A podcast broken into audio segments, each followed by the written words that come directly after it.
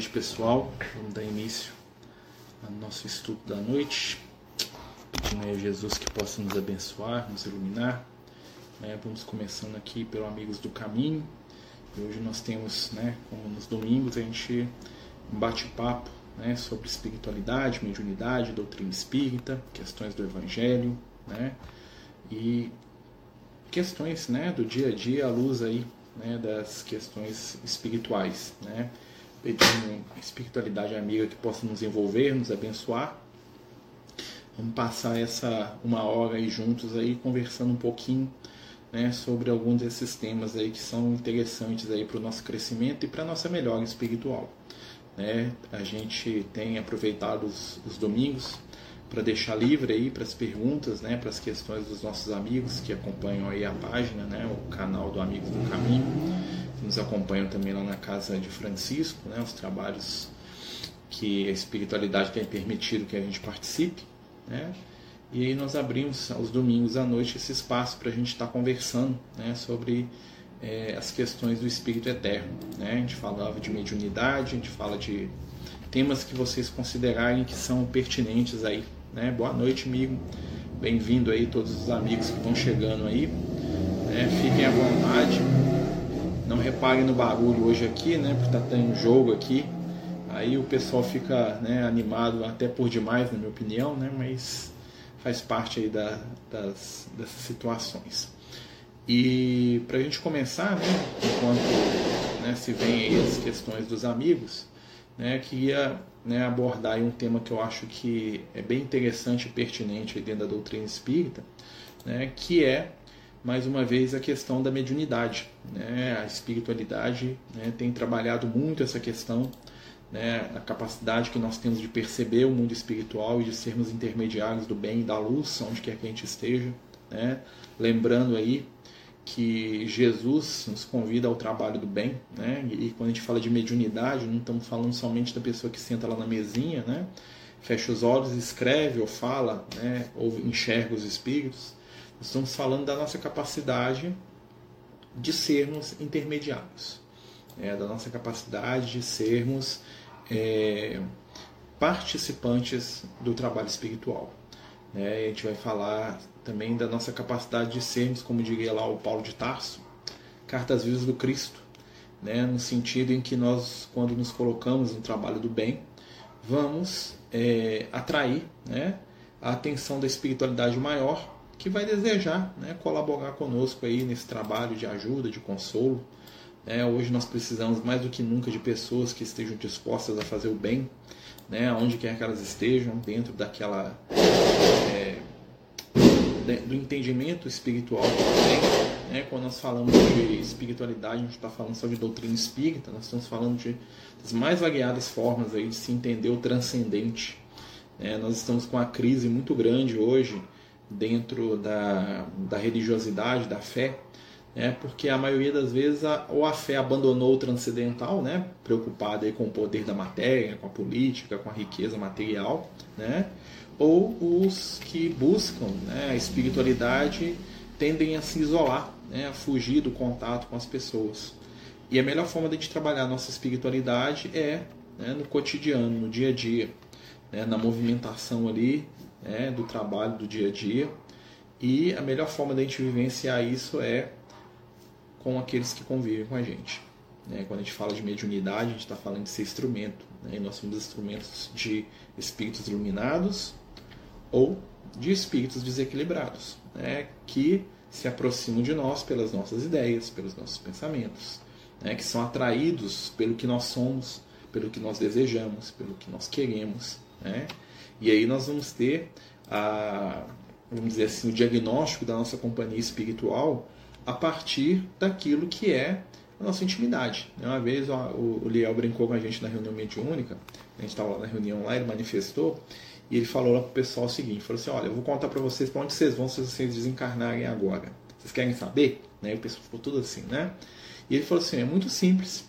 É só você prestar atenção naquilo que você mais pensa durante o seu dia, aquele assunto, aquele tema ou aquela situação que mais prende a sua atenção.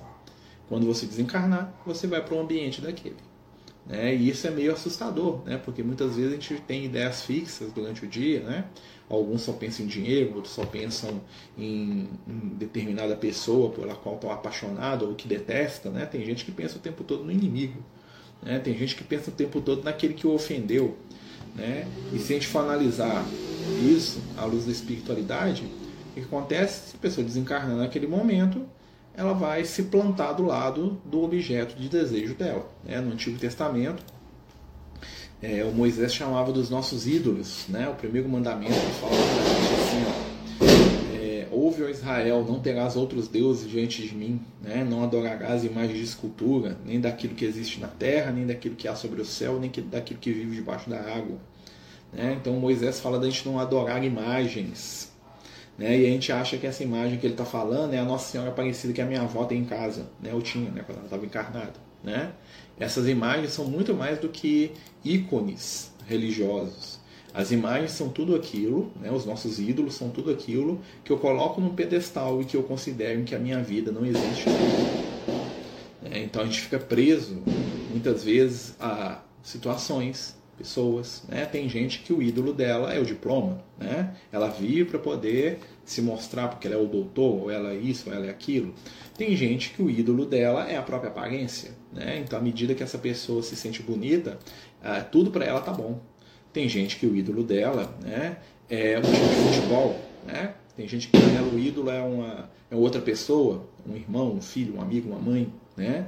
E por mais que a gente ame alguém, né, quando a gente cai nessa questão da idolatria, né, nós nos perdemos. Por quê? Porque para ser manipulado pelas trevas, né, os espíritos inferiores lá né, falam para o instrutor Alexandre junto com o André Luiz né, que para você dominar alguém é só você descobrir qual que é o Deus dele. Ou seja, qual que é aquilo, qual que é a coisa, qual que é o objeto, qual que é a situação que domina aquela pessoa.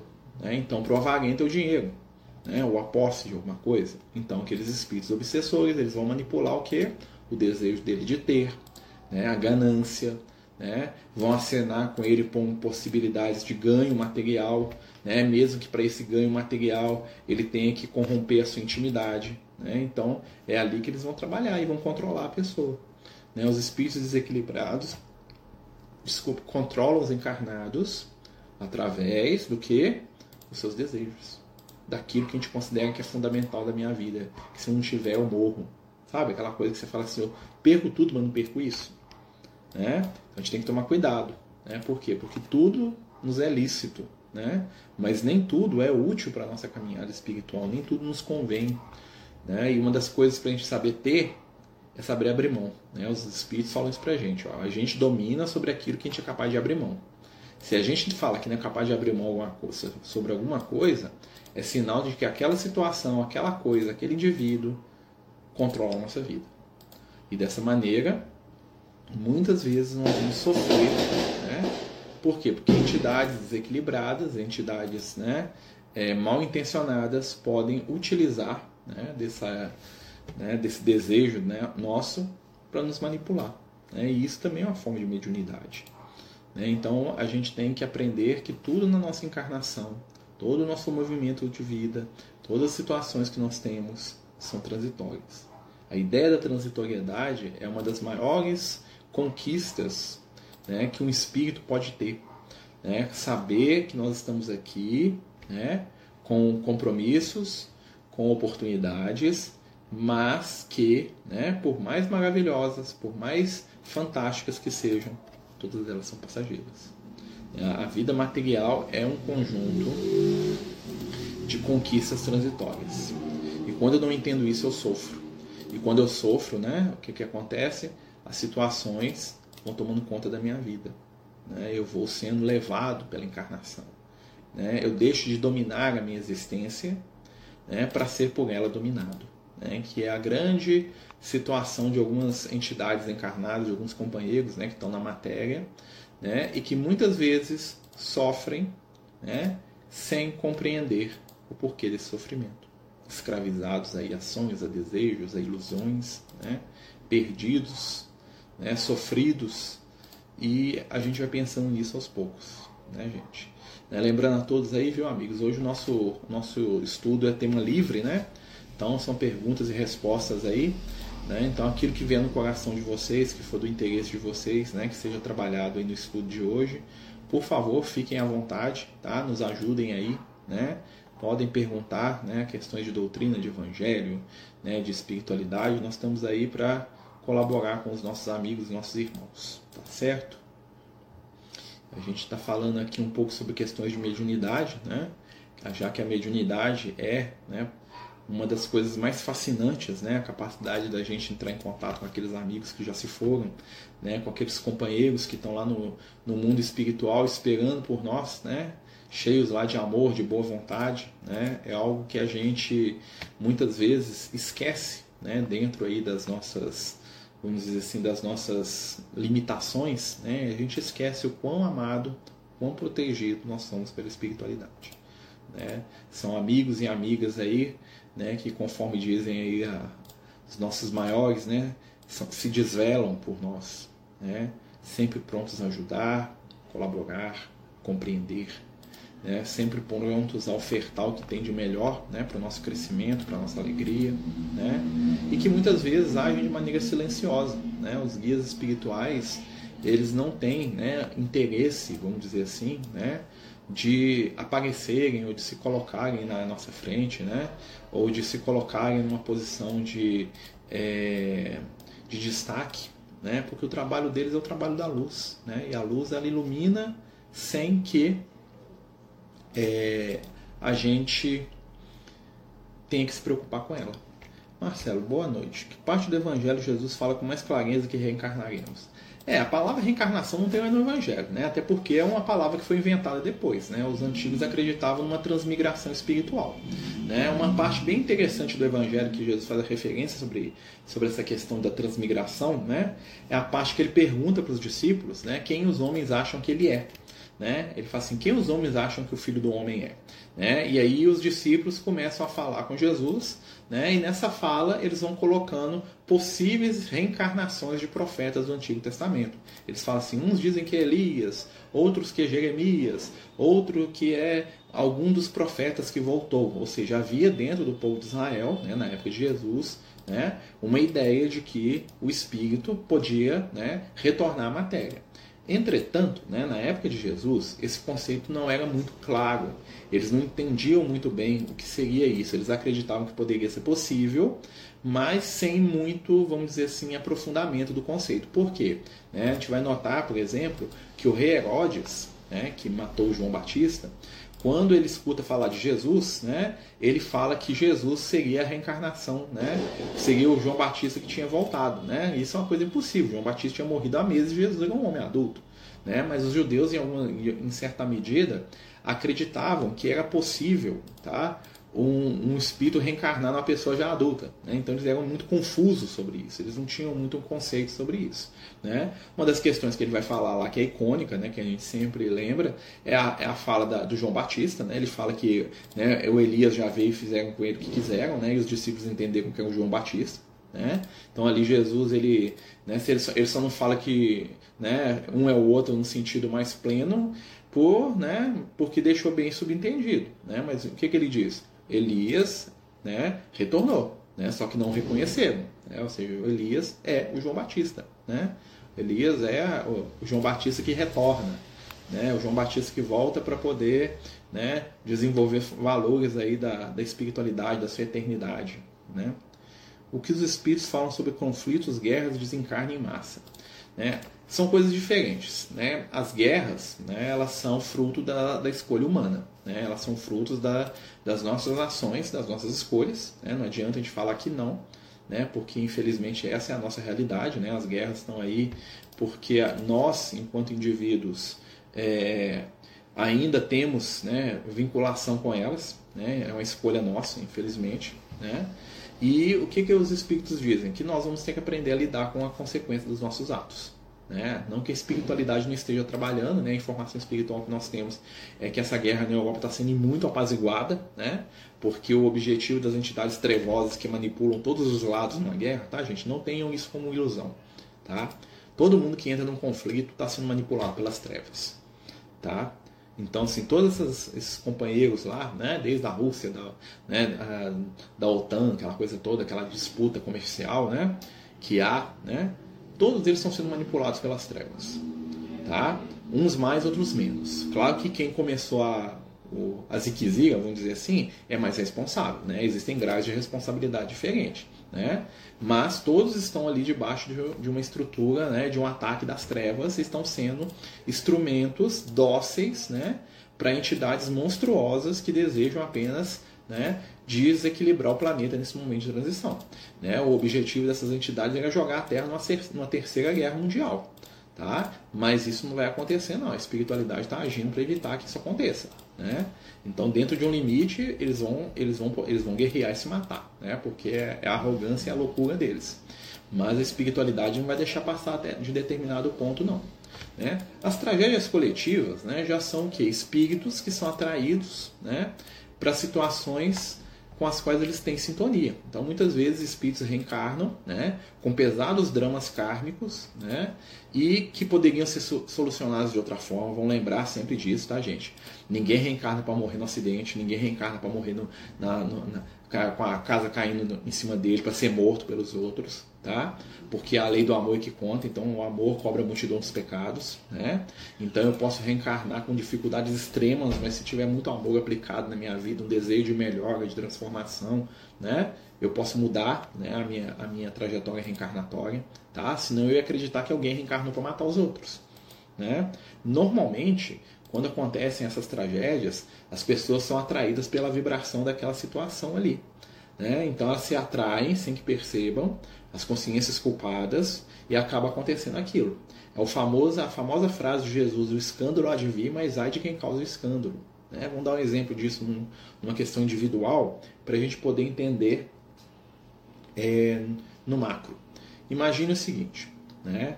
É, determinado companheiro, é, na última encarnação dele, ele cometeu um assassinato terrível. Ele matou várias pessoas, né? E ele reencarna, né? Com seu perispírito envolvido é, por vibrações, né? De violência, ou seja, violento, matou, né? Ele está lá com aquele karma da violência, né? Ele reencarna, né? A tendência na encarnação dele que ele se envolva com conflitos violentos é muito grande, porque ele traz dentro de si uma vibração de violência muito forte. Ele na última encarnação dele é violento. Então, é aquele cara que não, leva desafio para casa, aquele cara que né, encara todo mundo, que briga com todo mundo, né? E em determinado momento ele vai ter a educação, vai ter aquela coisa toda, e ele vai escolher, ou ele vai continuar naquela onda da agressividade, ou ele muda. Se ele mudar, ele vai fechar a via, esse caminho né, da agressividade. Ele vai, talvez, né, em determinado momento da vida dele, fugir dessa onda violenta.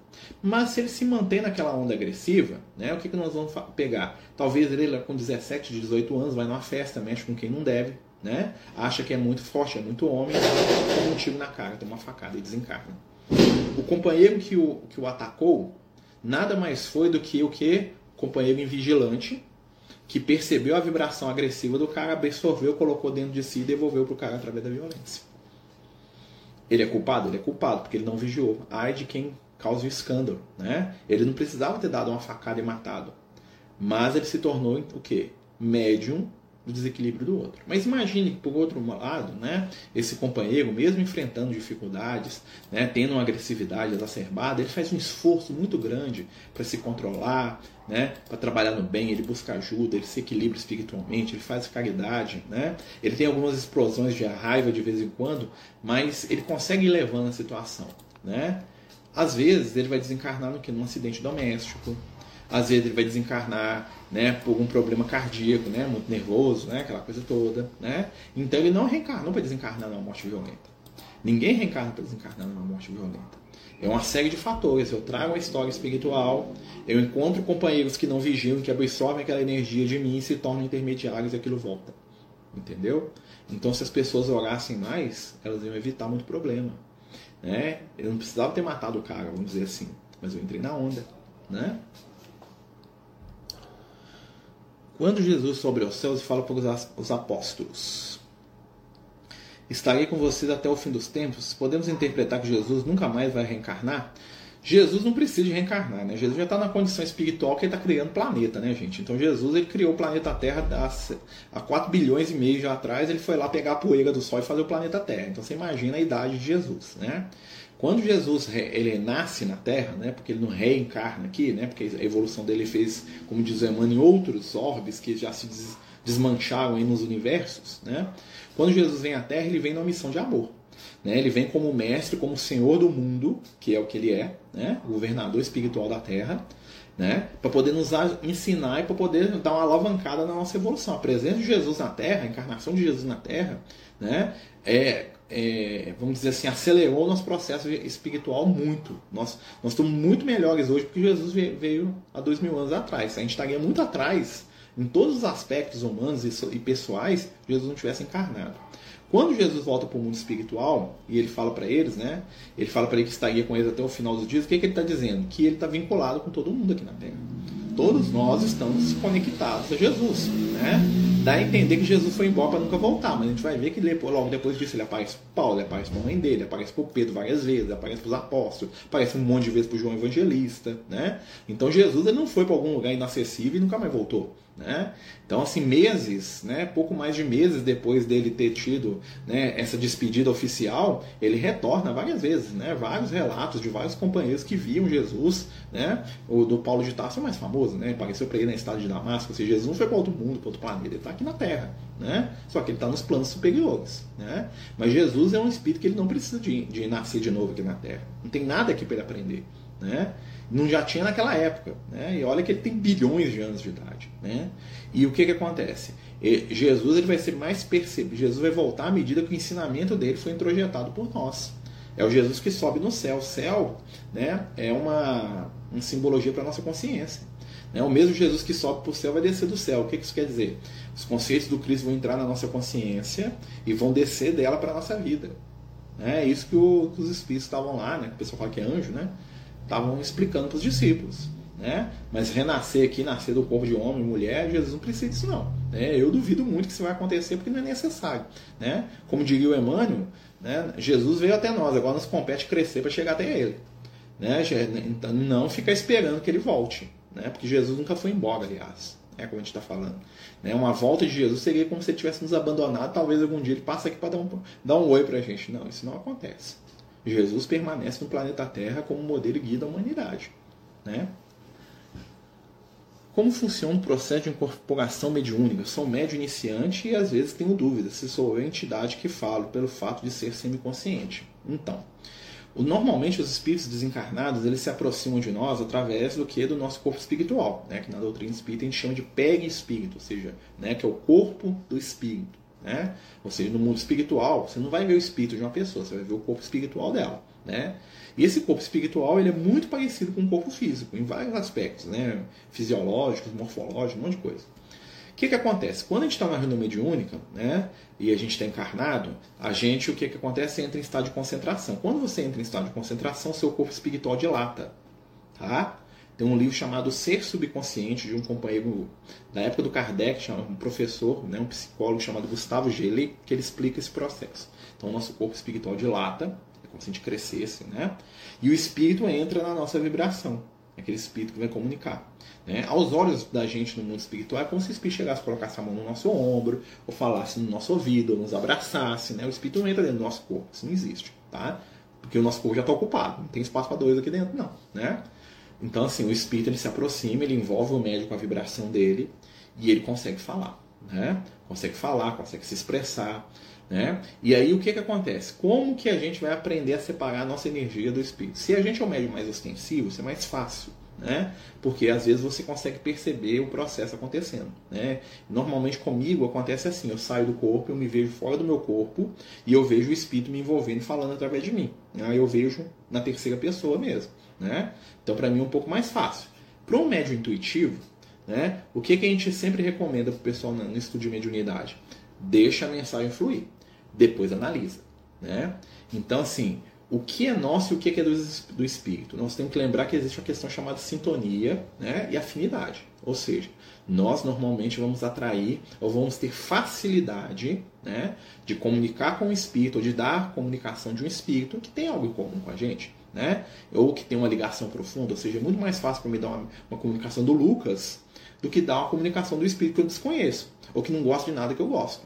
Né? Então, assim, existe essa questão de sintonia. Por isso, às vezes, as nossas ideias ficam mesmo misturadas. Né? Por isso, nós temos que tirar o que da comunicação mediúnica? Nós temos que observar. Normalmente, normalmente, né, o Kardec falava isso, os espíritos falavam isso com Kardec, a primeira ideia é nossa. Tá? E o espírito desencarnado vai vestir aquela ideia. Né? Então, o que, que a gente costuma fazer na hora da, lá que a gente está lá sendo envolvido pelos espíritos? Né? A gente tenta ficar o mais silencioso possível para deixar o espírito falar. Ele vai utilizar o seu vocabulário, ele vai utilizar o seu conhecimento, ele vai utilizar os seus, os seus atributos, porque ele está utilizando a sua mente. Né? Você está sendo intermediário dele. Né? Então não tem como ele usar termos e, e, e, maneirismos que não que são familiares ou que você não gosta. Né? Então isso tem algumas questões. Mas à medida que a gente vai né, se ligando ao guia espiritual, uma coisa muito interessante é o seguinte: percebe o guia espiritual primeiro. Né? O que, que a gente tem que fazer? Chegamos na reunião mediúnica, fechou os olhos. Beleza, cadê o guia espiritual? Opa, ô Lucas, beleza. Ah, tá aqui, eu tô seguro. Opa, o Lucas veio hoje não, meu Deus, quem mandou no lugar dele? Ah, veio o Liel, veio o Liel. Né? Às vezes acontece, tá? Às vezes em outros, né? Fala assim, ah não, o Lucas teve um trabalho lá na, em algum lugar lá e pediu pra eu ficar aqui te ajudar. Hoje é beleza, né? Muitas vezes isso acontece, mas assim, sintoniza com a espiritualidade de luz primeiro. Sintonizou, se sentiu seguro na companhia dos bons espíritos? Aí agora vai fluir com os outros. E aí confia, entendeu? Porque no momento do transmediúnico não é um momento de análise. Tá? Eu falo isso porque eu analiso demais também. Tá? Então é uma coisa que eu aprendi com o tempo. Na hora que está acontecendo o negócio, não é hora de analisar, não. Depois que acabou, que você vai analisar. O que, é meio, o que, que não é. Né? Às vezes tem gravação da reunião, às vezes tem os companheiros que vão falar o que, que eles acharam, vão te ajudar a analisar também o processo, né? Mas com muita tranquilidade. Porque toda comunicação mediúnica, ela envolve alguma coisa que é do médium. Né? Nós colaboramos de alguma forma. Se for um espírito muito agressivo, nós vamos conter ele, de certa maneira. Né? Se for um espírito muito iluminado, cheio de amor para dar, nós vamos amar junto com ele. Né? Então, ajuda. Né? E essa que é o, o, o grande objetivo. Vamos ver aqui. Os acidentes de avião de outro tipo de acidente, quando tem muitos desencarnos, são as pessoas que têm resgate ou energia parecida. Talvez não, talvez cada um deles ali tenha uma prova diferente, né?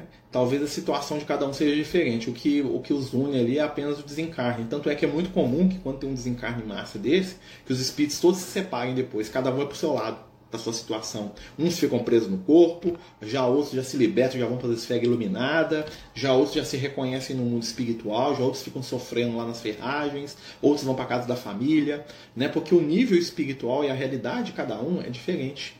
Talvez um ali está desencarnando com 90 anos de idade depois de uma vida de amor, né? Aquele desencarne ali é só uma circunstância, né? Ia desencarnar daqui um mês batendo a, testa na pia ou tendo um infarto fulminante, mas ele foi passear de avião e desencarnou. Não tinha um karma, né? Nesse sentido. Às vezes o outro já era um espírito extremamente agressivo e violento que atraía para si a atenção de espíritos trevosos que o colocaram lá dentro daquele voo e obsidiar o, o, o, o pessoal para o avião cair, né? Mas se, se a pessoa não tiver sintonia com aquele tipo de situação, né? O que, que acontece? Ela não vai. É o cara que atrasa, que perde o voo, que esquece, né? Que passa raiva, né? Então, assim, não existe injustiça. Né? Mas as situações são diferentes, como eu falei. Né? Para alguns, aquele desencarne vai ser como se ele estivesse morrendo dormindo na, na cama dele. Né? Para outros, vai ser uma coisa tormentosa. Por quê? Porque é diferente para cada um. Morreram do mesmo jeito. Né? Todo mundo junto lá do lado mais um som. Né? A mesma coisa que acontece nas guerras, né? Então a gente voltando à questão das guerras, né? Às vezes numa guerra tem lá um bombardeio, lá morre todo mundo, né? Então, alguns vão para a esfera iluminada, outros ficam, outros ficam desesperados, outros ficam cheios de ódio para querer vingar de quem jogou a bomba, né? É o que acontecia muito nos campos de concentração, né? O Liel fala que os campos de concentração é porque ele fez um trabalho muito grande, até porque o Liel é um espírito de origem judaica, né? Então, assim, quando teve a Segunda Guerra Mundial, o Liel ficou na Europa, né? Nem sei o que ele estava fazendo por lá, né? Mas ele ficou lá a guerra inteira, né? Porque o povo de Israel é o povo dele, né? É, a história espiritual dele está lá toda com aquele, com aquele povo, né? A minha também, né? É tudo bem. Né? A nossa história espiritual está com, aquele, com o povo de Israel. Então, o Liel ele ficou no plano espiritual junto com um monte de espíritos de origem judaica, né? Os profetas, um monte de gente lá para ajudar o povo de Israel que estava desencarnando, né, em massa naquela situação toda. E o que que acontecia, né? Alguns, né, principalmente as crianças, as mães, né, perdoavam e, se elevavam para as esferas iluminadas, para as colônias, né? Daqui a pouco já estavam voltando para ajudar os que estavam ficando, né? Mas outros entravam numa energia de ódio violentíssima né? Podia aparecer lá o espírito iluminado, lá para meu filho, vão lá para o seio de Abraão, lá, vão lá para nossa colônia, lá Nova Jerusalém, lá que é a colônia, né? Que que eles levaram para a Europa para poder atender, né? É uma das, né, gente? São várias, né? E aí esses espíritos, não, eu quero me vingar, vou matar esses alemão tudo, né? E ficava na onda do ódio ali, ó, né? E ficava tramando nas trevas ali processos de vinganças tenebrosas ali, né? Então assim, é, todos desencarnavam juntos ali na grama de gás, mas cada um tinha a sua realidade íntima. Uns davam conta de perdoar, outros não davam conta, né? E a espiritualidade estava lá fazendo essa esse jogo de cintura para tentar ajudar, né? Porque não é, não é, fácil não, né? Como acontecia muito na época da escravidão, né? Muito, tem muito relato, né? Na época da escravidão, principalmente na, onde que a escravidão foi mais forte, que é aqui no Brasil, aqui foi muito forte, nos Estados Unidos foi muito forte, né? Estou falando da escravidão dos africanos, né? até porque tinha outras formas de escravidão. A Europa medieval, por exemplo, tinha escravidão de branco para branco, né? de negro, de branco, não tinha né? não tinha acepção de escravo, não. Né? O Francisco de Assis, meu pai dele, tinha um monte de escravo. Né? eram todos italianos os escravos do pai do Francisco de Assis, tá? Você lê lá na história do Francisco de Assis que tinha escravos, você não pensa que é um monte de africano, não, que não era, não. Tá? Era gente da Itália mesmo, que era escravos dos outros lá, né? Então você imagina, a espiritualidade fazia todo um trabalho, né? enquanto alguns espíritos que iam vingar lá dos senhores, que iam lá, né? É, desforra, que iam torturar os, os, os, torturadores dele, outros perdoavam, se elevavam, né? e iam lá depois tentar resgatar.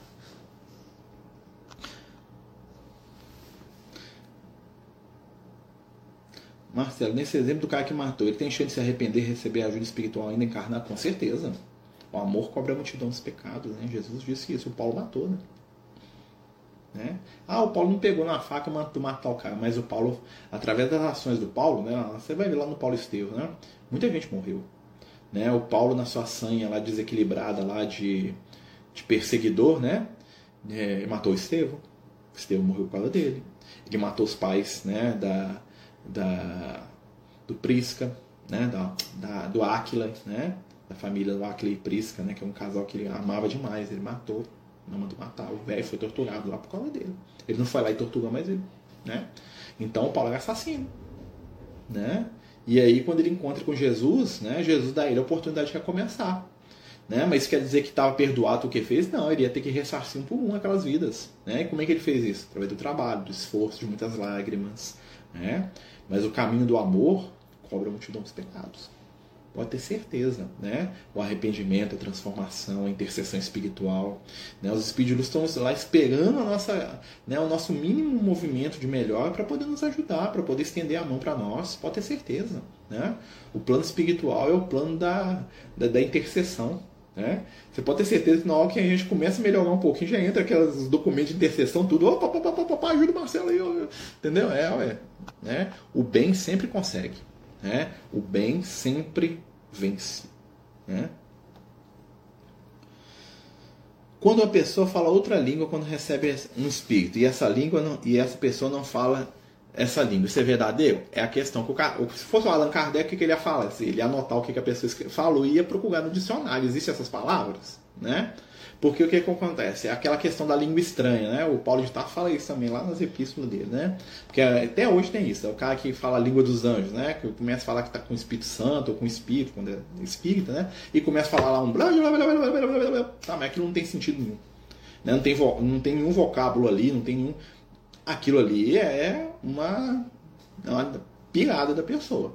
Mas outra coisa, por exemplo, a pessoa tá lá na reunião mediúnica, né? E aí aparece um espírito e ela começa a falar em alemão lá. Mas é alemão mesmo. Tem um cara alemão sentou na mesa e falou, nossa, o cara fala alemão mesmo. Eu tô conversando com ele aqui, ó. Né? Ou ele fala inglês, ou ele fala, né, ou ele fala é, copta antigo, que é o egípcio, ou ele fala hebraico, ou ele fala aramaico, né? ou ele fala espanhol, ou ele fala grego. Aí não, aí você tem um fenômeno espiritual que se chama xenoglossia, que é falar uma língua diferente da sua. Né? Normalmente, quando isso acontece, o médium tá? ele deve ter tido uma encarnação em algum dos lugares que se fala esse idioma. Então, ou seja, para me falar em alemão na renome de único, deve ter renascido na região da Alemanha, ou então em algum lugar que se falava esse idioma, tá? Em alguma encarnação minha. Eu tenho esse registro, vamos dizer assim, né? Ou espanhol, ou grego, tá? Mas aí a gente vai saber se isso é real ou não dentro da questão de análise. Né? Não adianta o cara falar que ele está falando grego, né? E você pegar lá não tem nenhuma palavra grega no que ele está falando. Né? Por isso que muitas vezes, quando tem esses fenômenos, é muito comum se gravar. Né? Na época do mais é, anterior, né? sempre que aparecia uma dessa, é, na, na, reunião eu colocava um gravador, gravava e levava ou para uma pessoa que fala o idioma, né? Fala, você está entendendo alguma coisa que está sendo dito aqui?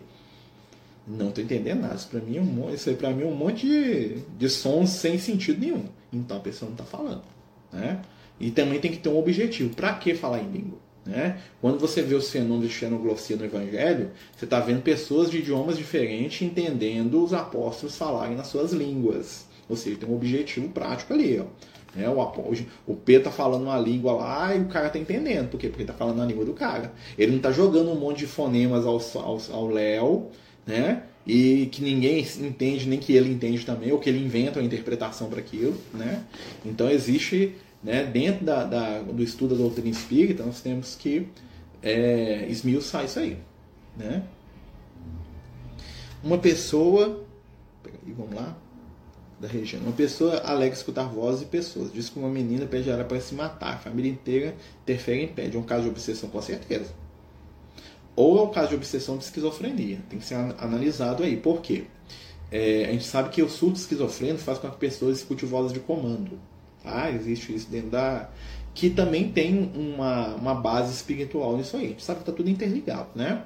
Mas o que, que acontece? Com certeza é um espírito desequilibrado. Se for um espírito desencarnado, e pode ser, né, pelo caso que você está falando, com certeza é uma entidade desequilibrada né? que de menino não deve ter nada, tá? Existem espíritos, entidades monstruosas, principalmente que incentivam o suicídio, que tomam formas né, agradáveis aos olhos, às vezes, da pessoa, né? E que falam coisas monstruosas para aquela pessoa. Né? Então, é o que o Kardec fala, a gente não julga o espírito pela aparência, não, pelo conteúdo que ele está falando.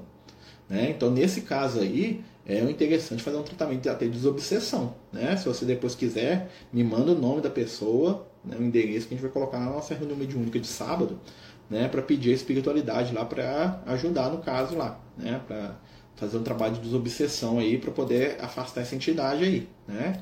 E assim, fala sério com a pessoa, nenhum espírito de luz fala para ninguém se matar não. Né? Os espíritos do bem, eles não, eles não sugerem o quê? O esforço, o trabalho, a caridade, né? Eles não sugerem a, fuga, a fuga da vida, não, muito pelo contrário. Né? Os bons espíritos, eles nos incentivam a sermos melhores. Né? Eles, no, eles trabalham com a gente no sentido de nos ajudar mesmo, né? de nos dar força para vencer as dificuldades, as dores aí. Né? Então não, não deixa a pessoa entrar nessa onda não. Né? É uma onda muito perigosa e muitas vezes né, são entidades que é, a gente tem que tomar cuidado. Já pode começar a fazer prece, né? faz um culto de evangelho no lar com ela, lê evangelho, se, se bobear faz todo dia. Né? Porque se a entidade estiver lá, ela vai escutar. Né? É, quando tem algum espírito, às vezes, né, desequilibrado por perto, aqui a gente faz culto. Ó, oh, meu filho, você tá, tá aí, tem que descansar? Fazer culto aqui, não falar de evangelho, né?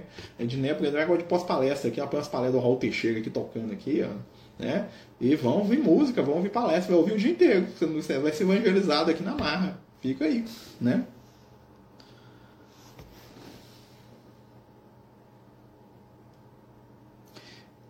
Marcelo, eu fui a uma missa na igreja católica e o padre falava a língua dos anjos, andava no meio das pessoas diferente e de repente ele dava uma mensagem incrível. Eu vi com uma moça ao meu lado. Tá, aí como é que a gente pode avaliar isso, né?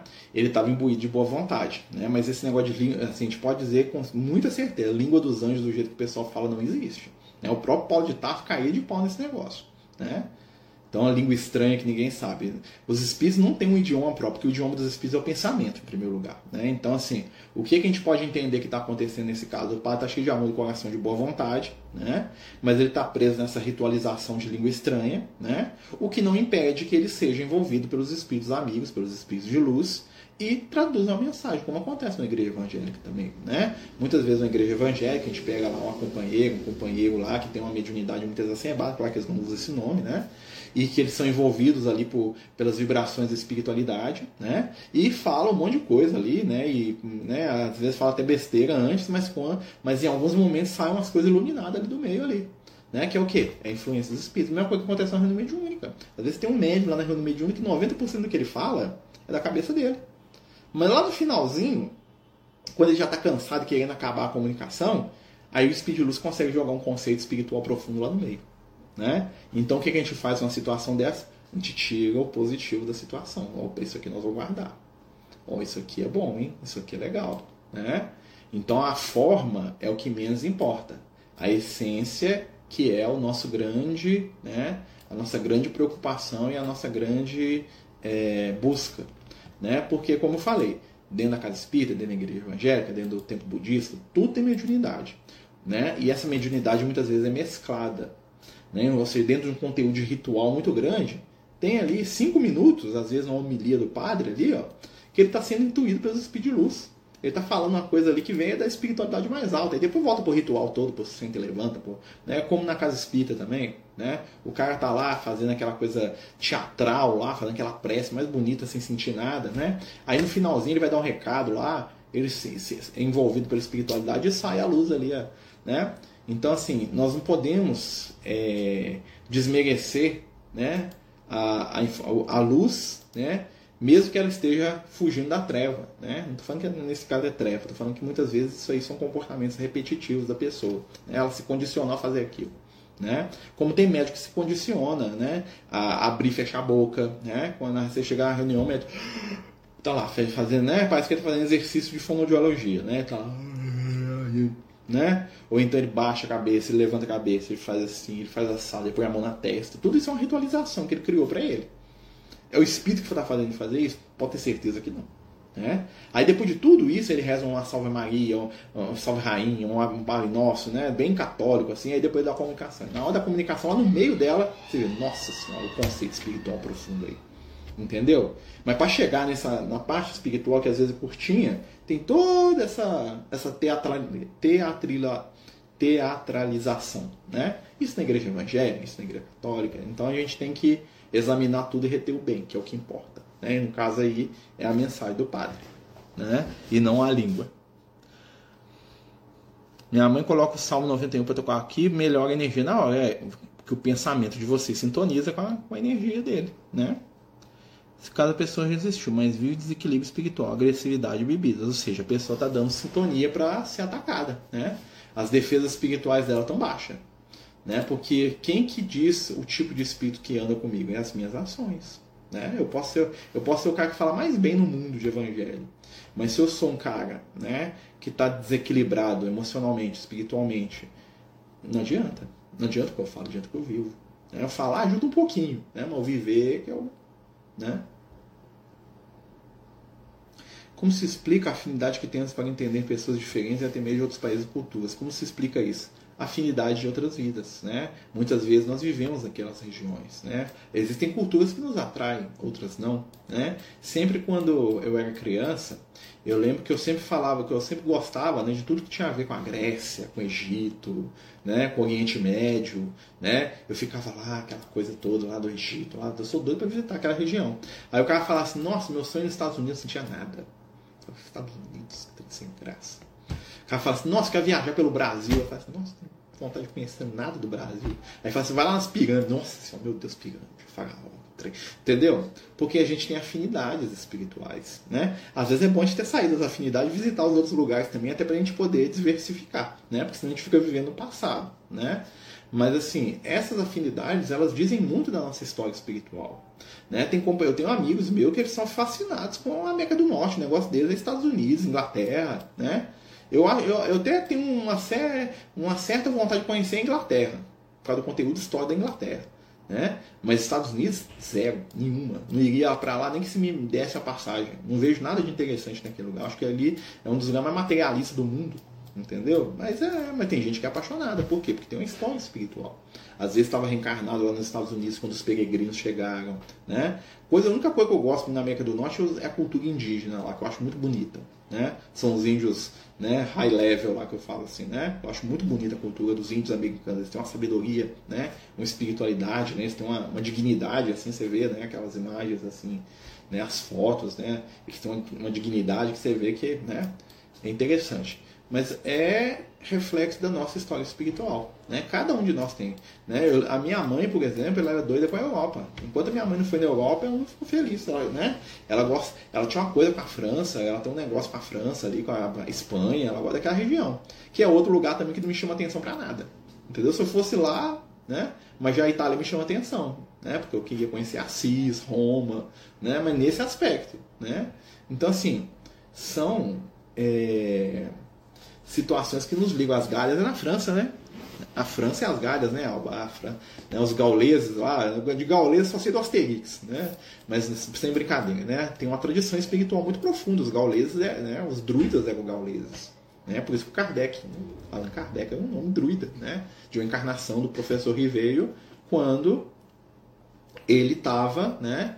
Como druida, né? Então eles estão ali naquela região ali, né? Então assim, para quem tem sintonia com aquilo é muito profundo, né? Como diz um amigo, um, um, um espírito falou comigo, ah, os abraçadores de árvore, né? É os, os gauleses, né? Eles, eles tinham as florestas sagradas, aquela coisa toda, né? Então assim, isso mexe, né? Tanto é que tem muita gente, né, que está ligado com aquilo, como tem muita gente que é, que é apaixonado, por exemplo, pela Finlândia, pela Suécia, pelas coisas nórdicas, né? São reflexo da nossa história espiritual. A gente está no Brasil há muito pouco tempo. O Brasil existe não tem, tem 500 anos, gente. A nossa história, enquanto nação brasileira, é muito pequena se comparar com a Grécia, com o Egito, com a Babilônia, com o Oriente Médio, com a China. Né? Tem, tem relatos de civilização na China há 10 mil anos. Né? Então é outra realidade, é outra, é outra construção. Né? E isso nos atrai, né? faz parte da nossa história. E não tem por que a gente achar ruim né? Ou, ou achar que é errado, né? Uma coisa que os espíritos falam é, sobre isso, até os espíritos têm, né? O Lucas adora a Grécia, né? Ele era grego, né? O Liel adora Israel, ele, né? No sentido assim, ele gosta daquele povo, ele tem uma afinidade, né?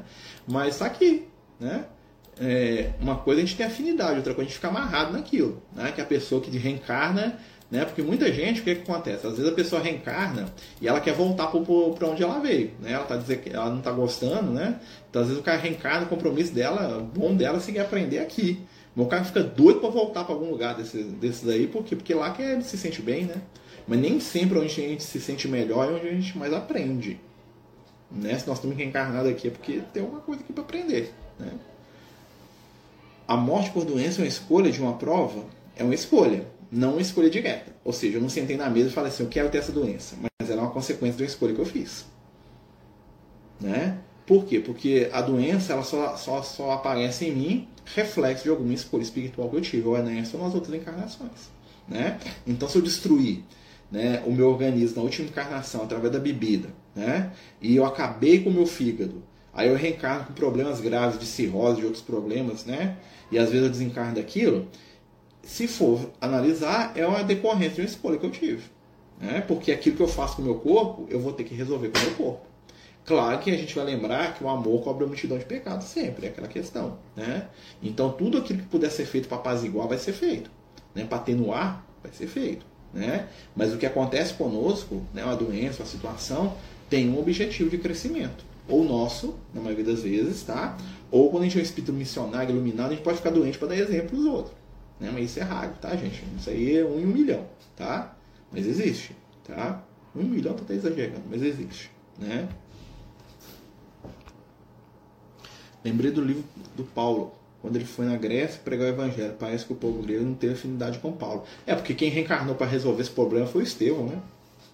O Estevão, que era um cara da Grécia, né? O plano da espiritualidade era o seguinte: reencarna o Paulo em Israel, né? O Paulo é um espírito judaico, apesar que ele reencarnou na Grécia algumas vezes, né? Mas o Paulo, quem que é o Paulo? O Paulo é o rei Saul, o Paulo é o Jacó, né? O Paulo é o Josué, né? Então o Paulo é o cara que está lá ligado ao povo de Israel. Desde o início ele está lá, ó, né? Ele é o próprio Israel, né? Deu o nome, né? Então ele é a reencarnação desses personagens da. O Estevão já era um, um, espírito muito mais grego, ele foi um filósofo grego. Então o que, que acontecia? O Estevão e o Paulo iam encontrar, os dois iam ser amiguinhos, iam sintonizar, iam sair pregando juntos. A ideia era essa, né? Só que o Paulo não passou no teste, né? Acabou desencarnando o Estevão. O que, que aconteceu? Né? Ele pegou a parte do Estevão para ele. Né? O Estevão não estava lá, ele foi para a Grécia. Né? O que, que era para acontecer? Quando ele chegasse lá, o Estevão que ia ensinar os gregos. Quando o Estevão abrisse a boca e começasse a ensinar, né? começasse a falar para os gregos, os gregos iam sentir uma afinidade violenta pelo Estevão. Porque o Estevão foi um dos maiores filósofos da Grécia Antiga. Né? Então o povo ia sentir uma afinidade muito grande e o evangelho ia deslanchar na Grécia. Né? Ia ser uma facilidade tão grande. É o que aconteceu. O Paulo foi lá, ele tentou, né? Ele até cativou alguns lá pelo dom da oratória que ele tinha, que era muito grande, né? Mas ele não era um espírito grego em essência, né? Ele não falava o coração dos gregos, né? E aí os gregos repudiaram. A maior falha da vida dele foi a Grécia, né? E ele fala, ninguém quis saber de Jesus lá na Grécia, não. ele ficou desanimado porque depois outros espíritos vieram, reencarnaram, o próprio é, Apolo, né? Não confundir com Deus, tá? Apolo era um moço que, que, que, que, era, que também era contemporâneo do Paulo, que ele virou cristão sozinho. Muito legal a história do Apolo. Né? Ele ouviu falar de Jesus, tá?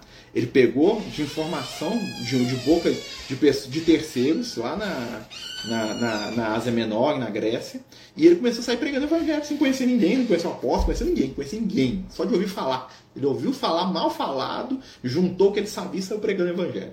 Aí o Paulo encontra com ele e fala assim: Que é isso? Você está pregando mais que eu? Aí o Paulo ensina, dá os livros, né? aquela coisa toda. Né?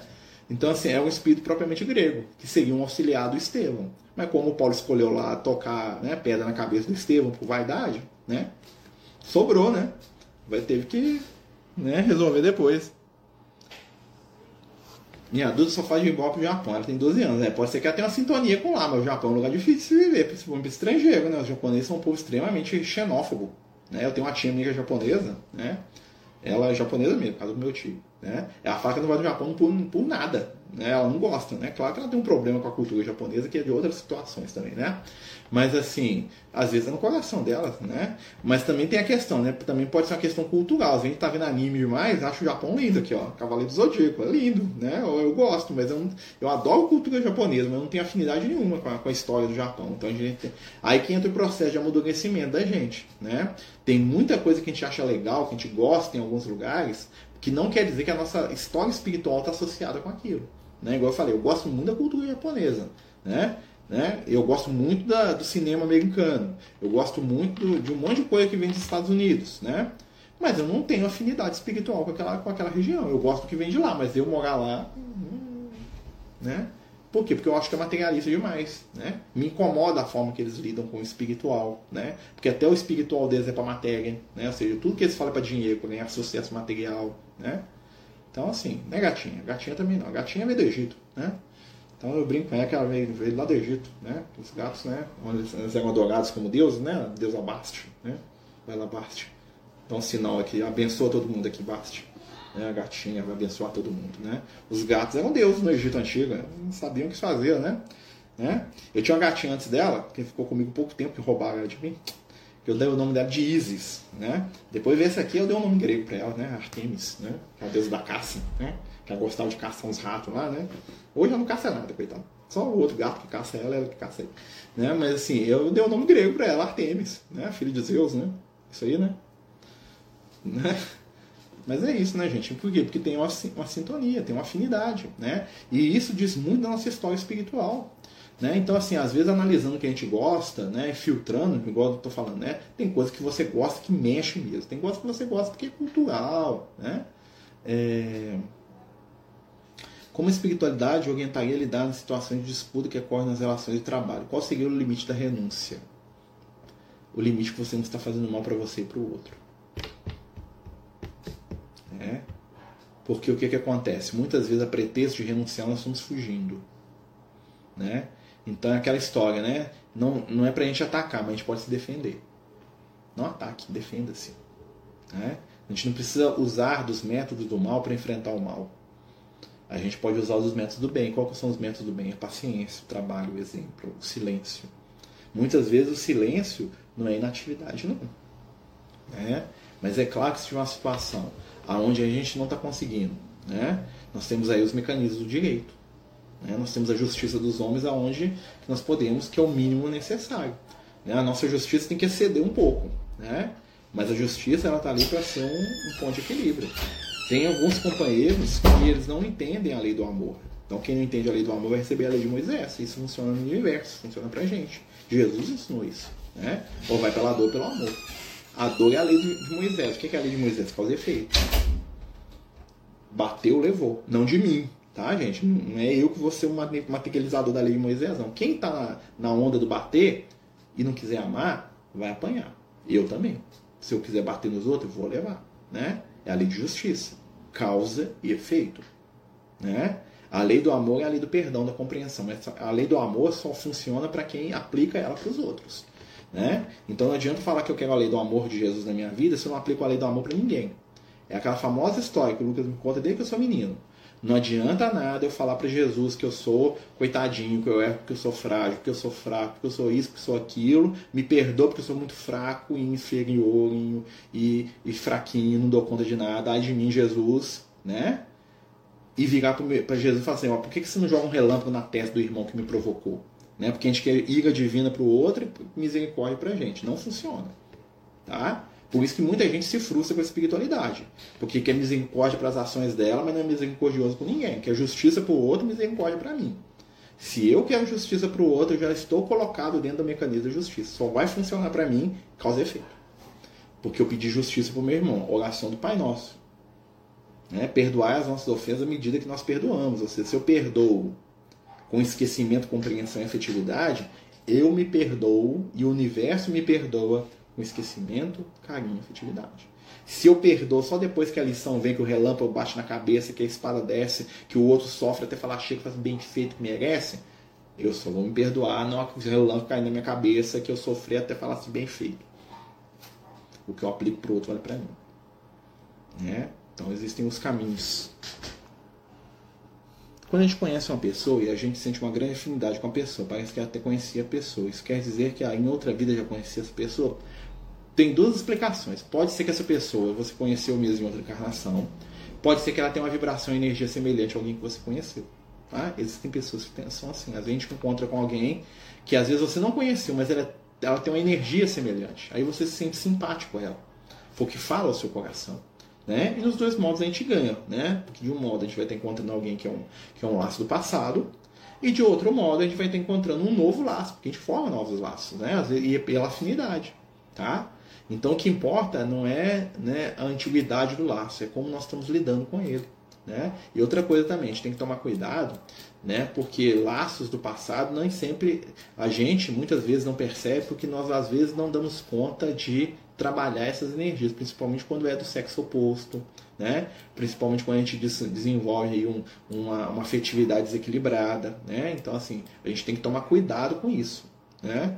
Não que seja ruim, é muito bom. Mas a gente saber, né? Peraí, eu tô aqui hoje, fulano hoje é meu irmão. Fulano hoje é meu melhor amigo. Não é minha namorada, minha noiva, meu amante, não é não. Né? Então vão ser os melhores amigos do mundo, mas é isso aí, porque é meu compromisso afetivo com o outro. Né? E, e isso é equilíbrio. Gente, nós estamos chegando ao fim. Né? Eu acho que hoje foi bastante produtivo a nossa conversa. Né? Creio que a gente conseguiu né, pensar juntos, refletir. Né?